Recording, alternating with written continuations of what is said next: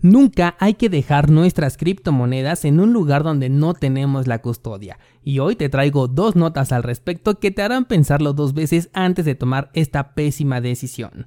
Te traigo también una nota que respalda el comentario sobre que la estabilidad de las criptomonedas simplemente no existe, al menos de forma natural. También te voy a hablar sobre un nuevo desarrollo cripto que está buscando competir ni más ni menos que contra Google y la lamentable nota del fallecimiento de un personaje popular, aunque no relevante, dentro del sector de las criptomonedas. Hola de nuevo y bienvenido a Bitcoin en español. En este podcast adoptamos la filosofía de una economía sin intermediarios, una interacción económica punto a punto que nos permite transferir valor sin ninguna clase de restricción. Hemos cambiado las cadenas centralizadas que limitaron nuestra economía durante años por cadenas de bloques que entregan transparencia a nuestra interacción económica. Y todo gracias a Bitcoin. Te doy la bienvenida a Bitcoin en español, un espacio donde somos libres, somos soberanos, pero sobre todo somos descentralizados. ¿Qué pasa con el precio de Bitcoin? No se anima a confirmar el movimiento en un marco temporal de un día. Ayer te estaba comentando que en el marco temporal de 4 horas ya teníamos confirmación, pero el marco temporal de un día todavía podría arruinar la fiesta.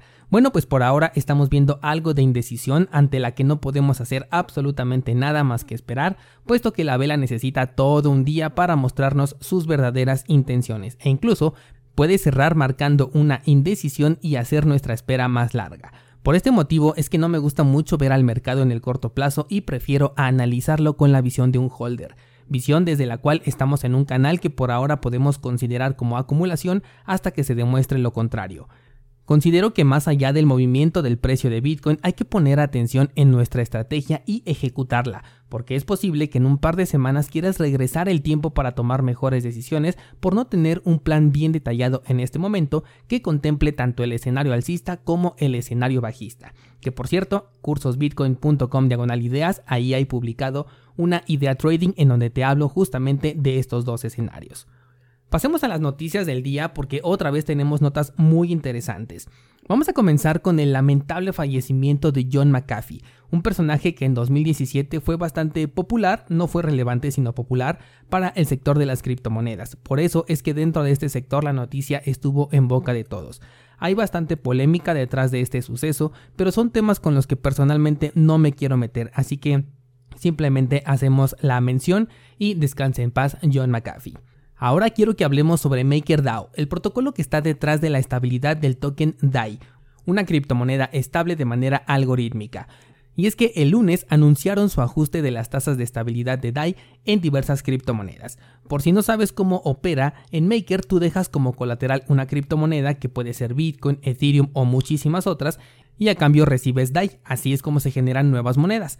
Bueno, pues para mantener estable el precio de DAI con el valor de un dólar, se juega con la tasa de estabilidad, que es un interés que se va acumulando y tiene que ser pagado al final del préstamo. Esta tasa se ajusta de acuerdo a la demanda y en este caso la demanda por la moneda ha bajado considerablemente, lo cual hace que esta tasa tenga que ser ajustada. Te estoy compartiendo esta nota por dos motivos puntuales. El primero de ellos es que tengas evidencia para ver que la estabilidad de una moneda no existe. Hay una persona, un grupo, una empresa o un protocolo atrás que se encarga de que esta moneda sea estable de manera forzosa.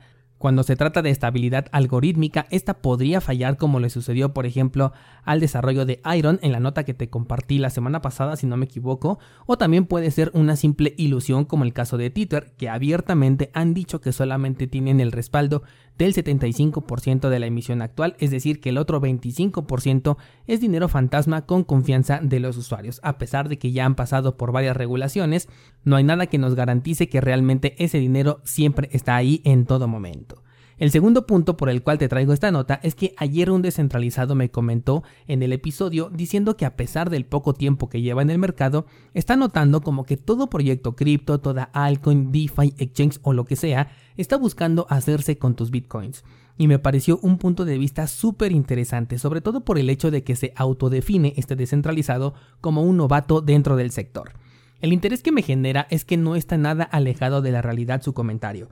De hecho, les compartí este comentario en Instagram preguntándoles su opinión y la gran mayoría está de acuerdo, lo cual me dio mucha satisfacción, porque se trata de un juicio muy bien soportado. Y es que cada shitcoin que sale o altcoin, lo primero que te pide es que compres su token, ya sea con Bitcoin o en su defecto con Ethereum, que son de las más populares, para que te puedan dar esta moneda que en un inicio no tiene ningún valor. Tienes que depositar tu Bitcoin, tu Ethereum o otras criptomonedas que ya pasaron por este proceso y que ya se ganaron un valor o un precio gracias a la oferta y la demanda.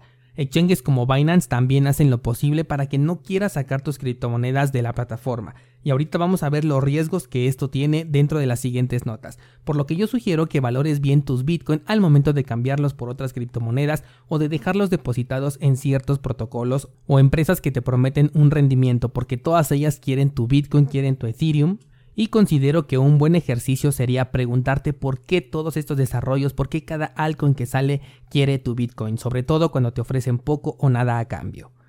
Pasemos página hacia la siguiente noticia y te voy a hablar de un pool de minería de Ethereum 2.0 el cual ha demandado a su custodio por haberle hecho perder las llaves privadas. Resulta que StakeHound, que es un pool de minería el cual ofrece el servicio de staking a los usuarios para el protocolo de Ethereum 2.0, recientemente ha perdido dos de las llaves privadas de una multifirma que requiere 3 de 4. Ante este problema, lo primero que se les ocurrió fue culpar al custodio de no haber hecho bien su trabajo. Sin embargo, el custodio, que es Fireblocks, tiene evidencia de errores que ocurrieron al inicio de las operaciones y de que no se hicieron los debidos respaldos de emergencia de estas llaves como ellos sugirieron. Por si fuera poco, también tienen evidencia de un error que ocurrió en una dirección puntual que tuvo que ser bloqueada para evitar que se depositaran fondos aquí, porque no se podían generar las llaves privadas. Este custodio trabaja con varias empresas y de hecho aprovechó esta noticia para decir que los fondos que están con ellos están completamente seguros y no han tenido ningún problema, ya que todo ocurrió en StakeHound. Con esta nota quiero separar dos cosas descentralizado. La primera de ellas es que evidentemente el pool no estaba debidamente preparado para custodiar las criptomonedas de los usuarios que delegaron aquí su capital, que por cierto estamos hablando de 75 millones de dólares en Ether. Sobre todo si la evidencia de Fireblocks es verídica, entonces la responsabilidad va a caer completamente sobre este pool y hay que ver cómo es que va a responder a sus delegadores. Por otro lado, esto también es culpa del desarrollo que ha hecho Ethereum y es algo que te dije desde el día 1 que se anunció esta forma de hacer staking. Puedes ir a buscar el episodio publicado, fue en noviembre del 2020, específicamente el episodio número 197, en donde te dije claramente que la balanza estaba inclinada en tu contra si hacías staking con Ethereum. Se está arriesgando un mínimo de 32 Ethers, recordando que ese es el mínimo para poder correr un nodo, lo cual para nada es poco dinero, a cambio de obtener un 6% al año o en su mejor caso un 20%, además de que no puedes mover tus Ethers por tiempo indefinido. Vamos a ponerlo en términos más digeribles. Supongamos que en este momento quieres participar en el staking de Ethereum. Primeramente necesitarías 60 mil dólares como mínimo para poder participar, hablando en este momento de acuerdo al precio de Ethereum. Y eso que ahorita ya bajó considerablemente. También tendrías que renunciar a la posesión de estas criptomonedas por tiempo indefinido y corriendo el riesgo de perder esos 60 mil dólares que quizás valgan el triple en un par de meses a cambio de un aproximado de 4 mil dólares al año que vas a recibir. Estás poniendo en riesgo 60 mil de perderlos por completo a cambio de obtener solamente 4 mil. En ese entonces pregunté, ¿valdría la pena? Pues para mí no. Sin embargo, para muchas personas sí lo vale y aquí están las consecuencias. ¿Y por qué digo que esto es culpa de Ethereum? Bueno, pues porque hoy en día el staking delega el poder de voto y no la custodia de las criptomonedas. Es decir, que con los desarrollos que hoy en día hacen staking, en todo momento tienes el control de tu dinero, porque esa es una máxima del sector cripto, mientras ya estás participando en la red. Sin embargo, Ethereum no quiso hacerlo de esta manera, eligió de manera arbitraria hacer un sistema de custodia en donde absolutamente todos los Ethers bloqueados en este momento están en riesgo de este mismo tipo de problemas. Todos estos fondos están centralizados en manos de personas que se aventaron a crear un pool, algunos sin los conocimientos necesarios, como podemos verlo en este caso. Y si yo, que no tengo ningún conocimiento privilegiado en temas de programación, pude ver esto desde el día 1, y ahí está la evidencia en el podcast, ¿cómo es posible que las personas que están detrás de Ethereum no pensaran en esto? Y de hecho te traigo una respuesta. Te voy a decir el por qué, aunque solamente es una especulación. No lo hicieron porque de esta manera pueden retirar el circulante del mercado prohibiendo la venta de su propio dinero de las personas y con esto el precio de Ethereum subía bastante.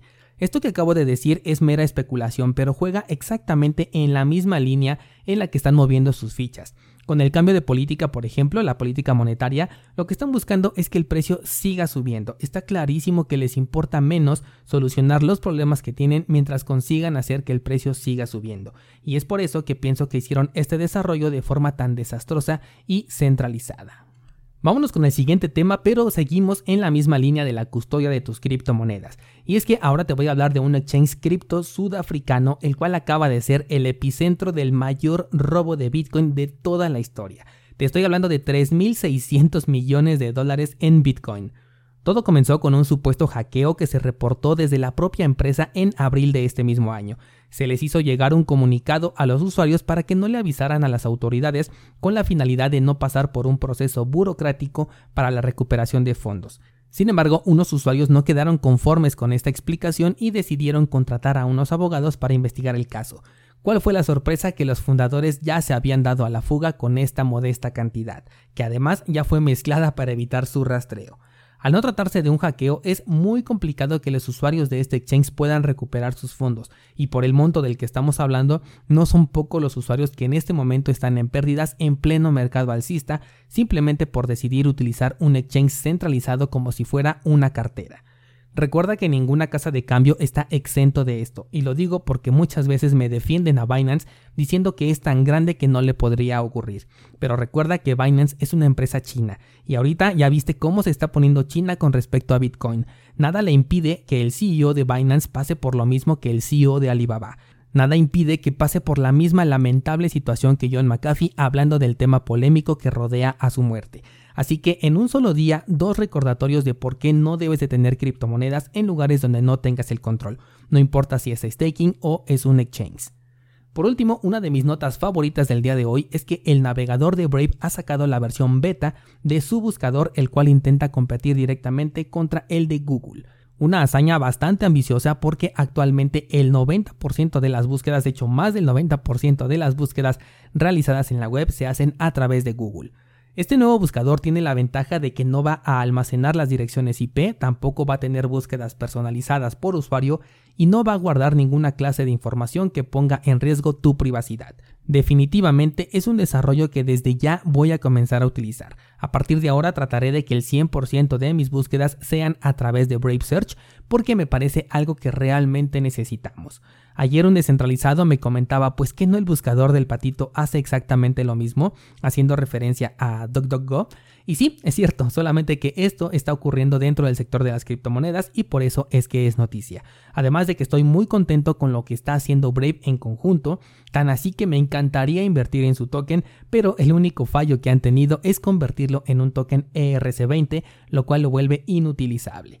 Con este nuevo buscador no tendrás molesta publicidad, al menos al inicio. Ya sabes que Brave tiene la premisa de premiarte por ver publicidad, así que en el futuro va a ofrecer un sistema en el cual podrías pagar para no tener publicidad o utilizarlo de forma gratuita con ella. Otra cosa que me gusta es que es un desarrollo con un índice creado desde cero, o sea que no van a tomar los datos de Google como lo hacen otros eh, buscadores para entregar los resultados. Aunque sí habrá una opción en la que tú mismo vas a poder definir si quieres que se tomen los datos desde Google para poder tener búsquedas más eficientes, cosa a la que no le veo mucho sentido, siendo que lo que estamos buscando es que sea más privado, pero bueno, con esto Brave nos demuestra que no le cierra la puerta a ninguna clase de usuario.